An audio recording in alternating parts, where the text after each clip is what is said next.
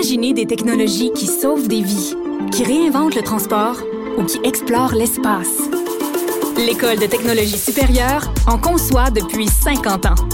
50 ans. Imaginez la suite. Les rudiments, les techniques, les conseils. Attachez votre ceinture, ça va aller vite.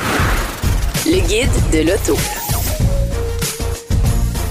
Le monde du courtage automobile est un monde où euh, les gens se posent beaucoup de questions. Il y a de plus en plus d'acheteurs qui euh, ne veulent plus s'impliquer dans le processus d'achat d'un véhicule, notamment parce que, bien sûr, euh, il y a pénurie, on ne sait plus comment composer avec ça, on veut pas se faire avoir. On a peut-être l'impression aussi que euh, les concessionnaires et les constructeurs automobiles en ce moment ont le gros bout du bâton, bien que le marché commence à changer et que là, ça redevienne un peu plus normal qu'à pareille date l'année passée, par exemple. Et pour en discuter, on est en compagnie de Kim Kaya, qui est courtier automobile. Bonjour, Kim. Bonjour Antoine. Euh, bon, d'abord, avant de parler de ton métier comme tel, on va peut-être un peu parler de ton background parce que c'est important qu'on comprenne qu'avant de, de, de, faire le métier que tu fais en ce moment, euh, tu étais passionné d'automobile à la base. Ça a peut-être commencé avec ton père qui lui-même est courtier automobile, mais explique-moi un peu quel est ton, ton background dans le monde d'automobile. Ben c'est ça, exactement. Mon père est courtier automobile depuis 40 ans.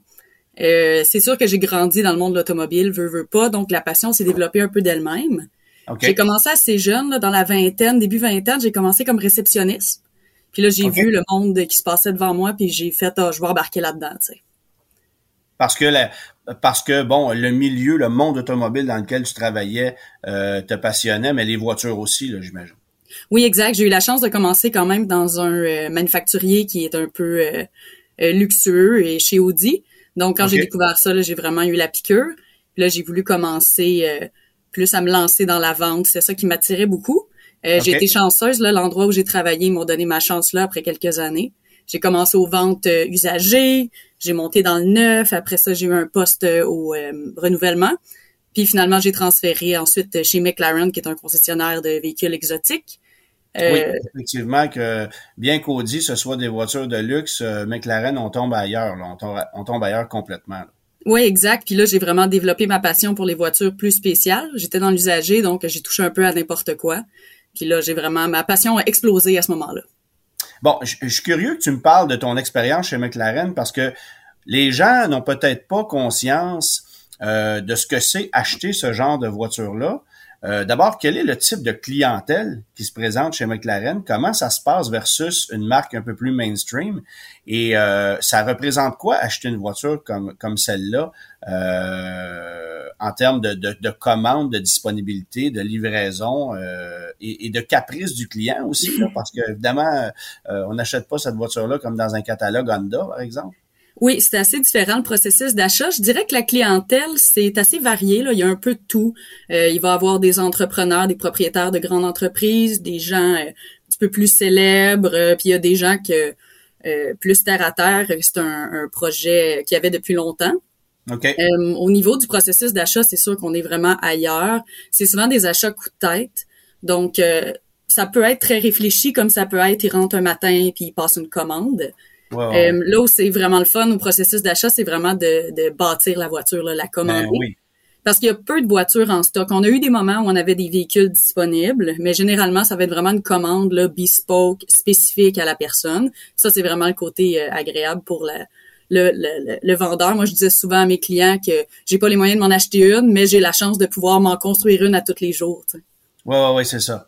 Puis là, on parle de quelle année à peu près? Euh, moi, j'ai été chez McLaren de, j'ai commencé en 2019, euh, non, excuse-moi, en 2018 chez McLaren. OK. Euh, à ce moment-là, on vendait, pardon? Un peu avant la pandémie. Là. Oui, juste un peu avant, avant la pandémie, deux ans avant la pandémie. Puis à ce moment-là, on vendait des 570, des 720. Puis on a eu l'arrivée des 600 LT euh, à ce moment-là, qui étaient des modèles plus spéciaux encore. Ouais, ouais, OK. Fait que et là, évidemment, la pandémie est arrivée. Euh, il y a eu quoi une remise en question? Tu as décidé de, quitter McLaren parce qu'évidemment, euh, ils se vendaient plus grand-chose durant cette période-là? Ah, ça a été spécial au niveau de la pandémie. On est resté un petit peu euh, travaillé. Euh, ensuite, mais comme tout le monde, ils nous ont renvoyés chez nous.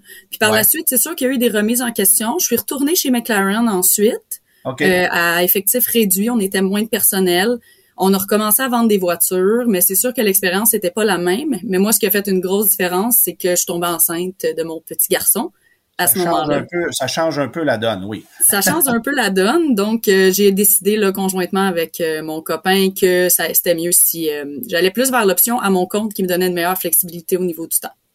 OK.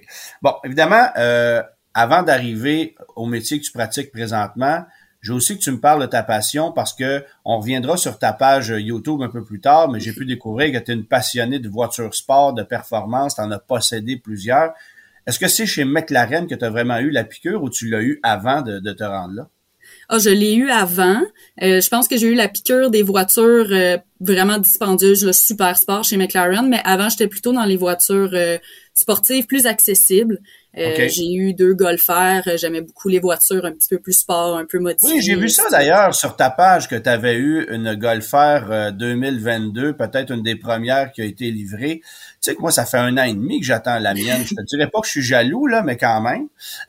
oui, ben oui, effectivement, j'ai été vraiment chanceuse. Euh, potentiellement la première au Québec qui a été livrée. Euh, moi, en fait, j'ai su à travers les branches, avant que ça sorte, qu'il allait avoir une nouvelle golfère qui allait sortir. J'ai tout de suite été sur le téléphone, puis j'ai appelé euh, les gens que je connaissais, c'est Volkswagen, pour mettre un dépôt. Puis après ça, ça a été du harcèlement jusqu'à temps que je finisse par avoir mon unité. Là. OK. OK. Puis tu as modifié ta voiture. Est-ce que tu fais ça toi-même?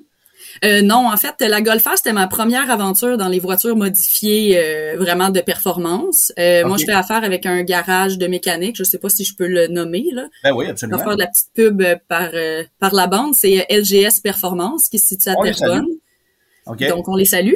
Euh, ils connaissent vraiment ça. Puis avec eux, on était capable d'aller modifier la voiture pour aller en chercher le maximum, mais sans sans trop amputer là, le confort puis euh, la garantie. Là. Sans la, la dénaturer. Là. Ouais, Oui, exactement. Parce qu'en fait, le but, la Golfer est complète en soi. C'est juste de... Moi, je voulais lui ajouter un petit peu de personnalisation, un petit peu de sonorité, puis de la performance au passage la performance au passage. Puis c'est une voiture euh, qui est peut-être un peu plus pratique qu'une McLaren euh, avec un bébé aussi. Il y a peut-être ça qui entre oui. en compte.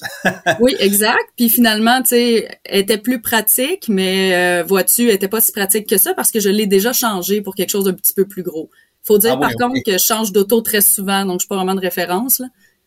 Mais quand on est dans le monde du courtage automobile, on, on se fait exposer à tellement de voitures que la tentation, j'imagine, survient n'importe quand. Je suis assez bien placé pour le savoir.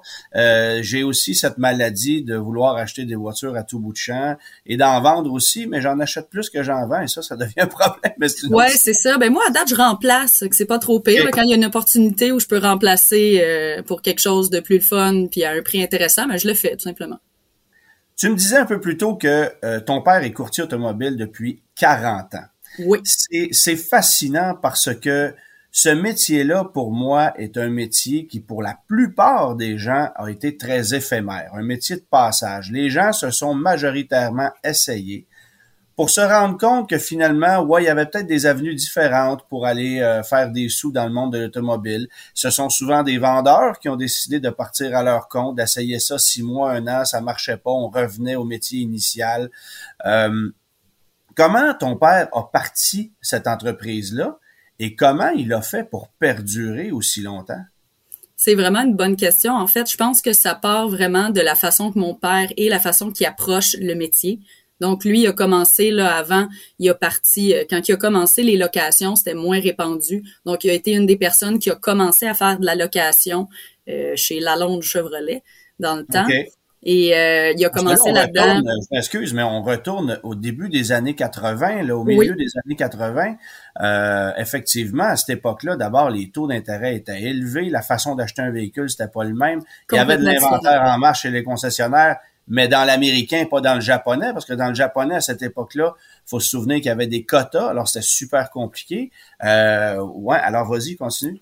Ouais, exact. C'est une autre époque. Puis moi, je me souviens qu'il m'avait amené souvent dans le concessionnaire. Je me souviens, j'ai l'image encore du concessionnaire. Il y avait un œil de bœuf. Là. J'ai, j'ai des souvenirs très clairs. Donc lui, il a commencé là-dedans. Euh, il a commencé à partir des locations. Puis il a toujours un petit peu été à l'extérieur des sentiers battus. Euh, il a pas travaillé longtemps dans un concessionnaire, il est très entrepreneur dans l'âme.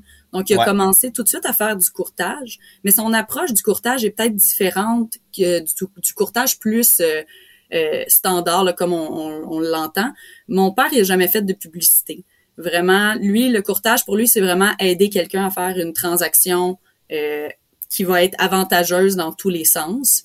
Il n'y a pas de, de, de, prétention à avoir le meilleur prix, à si ça, c'est vraiment dans la transparence puis dans la, la, la confiance.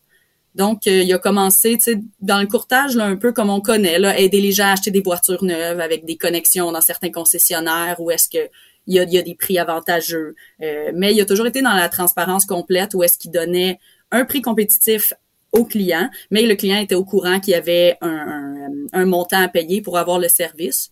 Ça a très bien fonctionné et ça continue à très bien fonctionner encore. Mais c'est intéressant que tu dises ça parce que ton père est parti d'un concessionnaire Chevrolet. Tu pars du concessionnaire.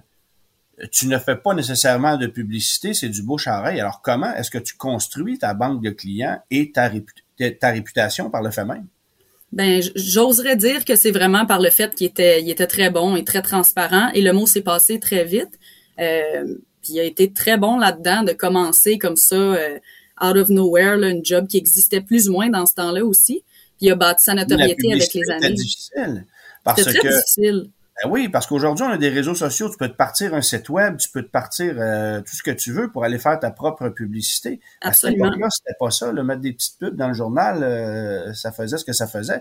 Puis, euh, lui était habitué chez Chevrolet, mais comment tu fais pour aller te chercher des contacts chez Ford, chez Chrysler, chez Honda, chez Nissan, Volkswagen? Alors, fallait, fallait avoir une bande de contacts chez des concessionnaires. Puis, le défi aussi, c'est bien sûr, et dans ce métier-là, c'est, c'est, le nerf de la guerre, on y reviendra peut-être un peu plus tard, mais c'est de ne pas avoir, un, de parti pris, et deux, de favoritisme chez un concessionnaire qui est peut-être euh, un peu plus enclin à te donner euh, une meilleure ristourne, par exemple. Euh, on a vu ça, je ne sais pas combien de fois. C'est ce qui fait que le métier est délicat.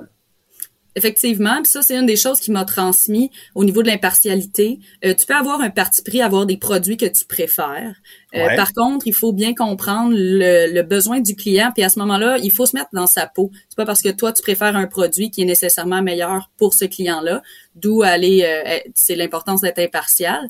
Mais au niveau nous des montants négociés avec les concessionnaires, puis c'est encore comme ça, c'est qu'on a la même chose partout, on a négocié le même montant partout, donc on peut pas avoir un parti pris d'un endroit à l'autre où ils donnent plus de kickback parce que on a la même chose partout. c'est ce qu'on trouve intéressant au niveau de l'impartialité, c'est que c'est vraiment euh, ce que le client a besoin et non ce qui reste dans notre poche à nous.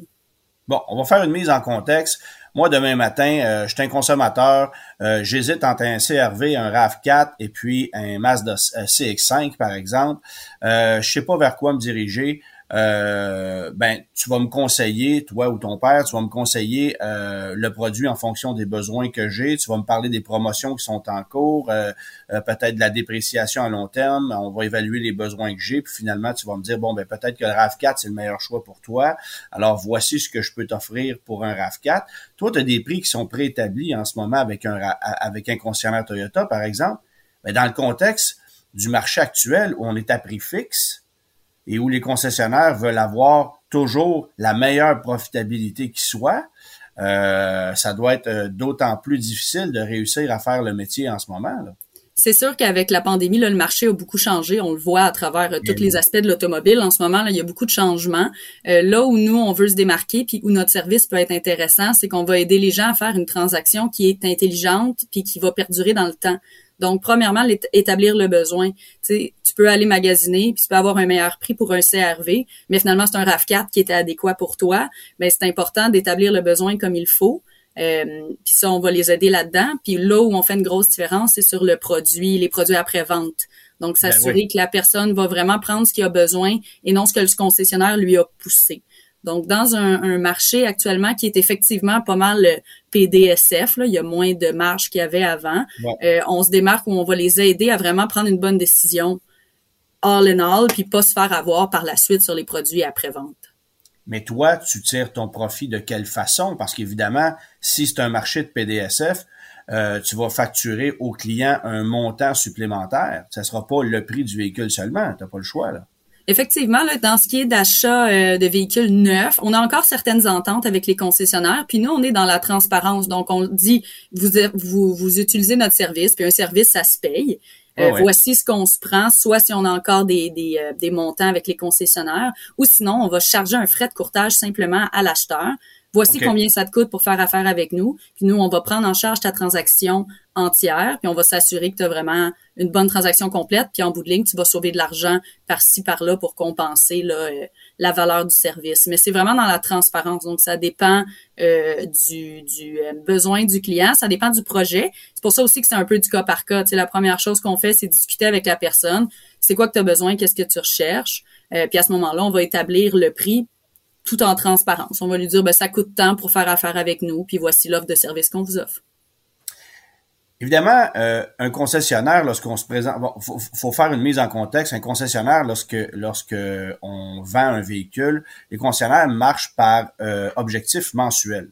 Alors, c'est, on, on, veut vendre ce qu'il y a dans la cour ou livrer le plus de véhicules dans une période mensuelle pour qu'à la fin du mois, le vendeur ou le directeur des ventes ait atteint ses objectifs, voire les dépasser pour pouvoir avoir, par exemple, une ristourne du manufacturier ou, euh, bref, euh, un bonus, un, bonus de fin de mois. On voit ça encore aujourd'hui. Ça fonctionne comme ça depuis des décennies dans le monde automobile. Et là où je veux en venir, c'est qu'un concessionnaire vend toujours dans un, dans, dans un objectif à très court terme. La vision long terme n'est pas là. À l'exception peut-être des cas de location où euh, on veut on veut louer un véhicule dans l'optique de le récupérer éventuellement pour en louer un second et un troisième et un quatrième et ainsi hameçonner euh, le client le plus possible pour que euh, on puisse le garder le plus longtemps. Mais c'est rare encore là que les concessionnaires, les vendeurs vont penser de cette façon-là. Alors j'imagine que dans votre contexte, vous, vous voyez une vision peut-être plus long terme pour le consommateur. Et c'est ce qui va faire la différence sur l'achat du, du bon véhicule et de la bonne transaction financière. Mais c'est exactement ça. C'est que nous, on n'est pas rattaché à un produit en particulier. Donc, on va voir sur du long terme. Peut-être qu'aujourd'hui, ça va être un CRV en location, mais peut-être que dans trois ans, on va aller vers quelque chose de complètement différent. Et à ce moment-là, on est là pour euh, à travers n'importe quelle marque. Tandis que le représentant qui travaille chez Honda, ben, il est là pour te vendre un Honda. C'est Honda qui est le mieux, c'est ça que tu devrais prendre. Nous, de notre côté, on est vraiment dans tous les produits. Donc, oui, on voit beaucoup en vision long terme. Puis c'est comme ça que mon père a fait sa carrière. C'est d'avoir des clients, des, du repeat business, des clients qui reviennent puis qui réfèrent à la famille. Puis à ce moment-là, tu te mets à vendre des autos depuis X nombre d'années à la même clientèle. Tu sais. Et bien que vous ayez des contacts dans la plupart des, des, des, des différentes marques, clairement, il y a des marques qui sont peut-être un peu plus rébarbatives à ce genre de service-là, que ce soit le constructeur lui-même ou la personne qui est en charge à la concession. Euh, est-ce qu'il y a des est-ce qu'il y a des marques ou des concessionnaires, par exemple, euh, sans nommer de concessionnaires précis, qui représentent un défi supplémentaire? Ben, je vais peut-être nommer une marque, euh, la marque Tesla, qui fonctionne pas comme ah. les autres concessionnaires. C'est l'exemple parfait des, des justement des manufacturiers qui nous euh, qui nous rend la tâche un peu difficile ou un peu différente. Euh, comme je dis, nous, toujours en fonctionnant en transparence, si on se rend compte qu'on peut pas apporter quelque chose au client avec notre service, on va être très honnête, puis on va lui dire, écoute, je pense pas que je peux t'apporter quelque chose par rapport à ta transaction. On peut offrir un petit peu de, de coaching à travers ça, euh, mais on va se retirer si on voit qu'on peut pas aider. Sinon, ben on peut se réinventer aussi. Tu sais, le marché de l'automobile euh, change, puis nous on change avec lui. Puis si on voit qu'on est capable de trouver des façons d'aider les gens avec des concessionnaires, même si c'est pas avec euh, la trail qu'on utilisait avant, ben, on va le faire. Mais euh, si on voit qu'on peut pas aider, on se retire tout simplement. La clientèle qui travaille avec vous, c'est laquelle? En sens que je me suis toujours demandé comment est-ce qu'on fait, dans le fond, quel est l'objectif d'un client à aller vous rencontrer plutôt que d'aller directement au concessionnaire? Ben, c'est assez large qui va, va euh, utiliser nos services, mais je pense qu'à la base, c'est quelqu'un qui veut euh, faire l'achat d'une auto sans stress. Tu sais, qui veut avoir, euh, qui veut pas avoir à pas nécessairement ne pas s'en occuper, mais qui veut avoir leur juste puis qui veut pas avoir à stresser, qui trouve ça difficile comme transaction. Ça peut être des gens qui ont moins de temps aussi, des hommes d'affaires, des femmes d'affaires occupées.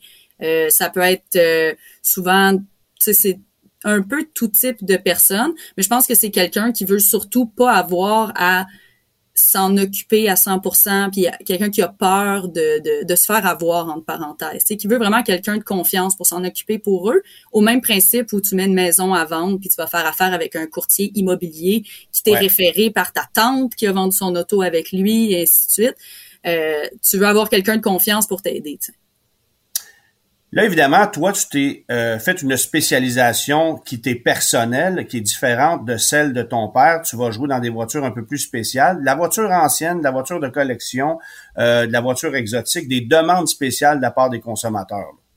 Exact. Ben moi justement de par le marché qui a changé puis de mon expérience au niveau des voitures un petit peu plus euh, un petit peu plus unique, euh, ça s'est fait un peu tout seul. Je me suis spécialisée surtout dans la vente de voitures euh, plus spéciales. Euh, sinon aussi la recherche, euh, quelqu'un qui chercherait un modèle spécifique, que ce soit dans le neuf ou dans l'usager, qui a pas nécessairement envie de s'en occuper ou qui trouve pas quelque chose là dans les environs. Moi, je vais vraiment élargir les, les euh, le spectre. Je vais aller loin. Je peux même aller aux États-Unis. Je vais aller dans mes contacts. Donc, par accident, je me suis spécialisée là-dedans. mon père fait encore du courtage là, au sens plus, plus classique de la chose. Mais euh, c'est ça. Moi, je, je vends des voitures. Tu sais, en fait, les gens m'expliquent leurs projets, puis si je suis capable de les aider là-dedans, euh, puis de me faire une paye, ben on, y va, puis on se lance dans le projet. Bon, ça veut dire que si moi, par exemple, je te contacte puis je te dis, écoute, Kim, moi, je, je recherche une BMW 440i 2020-2021, par exemple. J'aimerais ça l'avoir bleu, j'aimerais ça qu'elle qu'elle ait le package performance. Tu es capable de me trouver ça mais je peux aussi t'appeler pour une Chevelle 69. Là. Oui, exactement. Euh, je, je suis assez large dans mon spectre de connaissances. Puis si jamais c'est pas quelque chose que je suis euh, euh calée là-dedans, mais je vais être super transparente. Je vais dire, écoute, j'en ai jamais fait comme ça, mais je vais m'informer. Je vais te revenir voir si je suis capable de t'aider dans ton projet. Mais j'ai quand même des, des accès au niveau. Euh, j'utilise moins les encans, à part les encans par les particuliers comme Bring a Trailer puis Barrett Jackson, parce que j'aime moins les voitures d'encans au niveau de la de la de la valeur là, de l'historique et ainsi de suite. Mais tu sais, j'ai énormément de connexions dans le, domaine. généralement, je suis capable de venir à bout du projet. Bon. Euh, tu es aussi une passionnée de voiture. Tu as même une page YouTube où on peut aller voir euh, quelques, quelques vidéos que tu as, fait pour... Euh, pour un peu pour pour le fun, on va le dire, c'est très artisanal. essentiellement, là, on, appelle ça comme ça. Est-ce que c'est une page que tu nourris pas mal? T'as-tu as-tu beaucoup de temps pour faire ça aussi? Euh, j'ai pas une tonne de temps, mais quand je suis capable de le prendre, puis quand j'ai une machine intéressante entre les mains, ben je vais le faire euh, le plus que je peux. Euh, c'est très très artisanal. Euh, le but c'est de partager ma passion. Tu sais, je j'ai pas la prétention d'avoir du talent en, montage et en production, mais je trouve ça intéressant de partager les choses qui me passent entre les mains, puis les, les, projets spéciaux. Je me dis que si ça peut intéresser quelqu'un, ben tant mieux. Donc donc, les gens qui veulent aller voir ça, c'est Kim C C E E sur euh, sur YouTube. Puis en terminant, je pense qu'on peut peut-être euh, inviter les gens à aller voir euh, votre page parce que vous avez votre page de courtage évidemment. C'est Paul Kaya qui est ton père, je crois, qui gère cette page-là. donc c'est quoi? C'est paulkaya.com C'est paulkaya.ca. Donc c'est moi qui s'en occupe, mais il y a toutes nos infos là-dessus, un petit descriptif de ce qu'on fait, puis il y a la façon de nous rejoindre si jamais vous voulez faire affaire avec nous. Fait que courtage automobile, on retient ça, c'est pas nécessairement un métier qui est évident. faut prendre le temps de bien choisir son courtier pour magasiner. Mais quand ça fait 40 ans qu'on est dans le métier, je pense qu'on peut peut-être avoir euh, une certaine confiance. Alors, euh, paulkaya.ca si jamais vous voulez euh, aller chercher les services de Kim ou de son père. Merci beaucoup, Kim, d'avoir pris le temps de nous parler aujourd'hui. Et puis, bonne chance pour la suite. Ben, merci beaucoup, Antoine. Bye bye. Bye bye.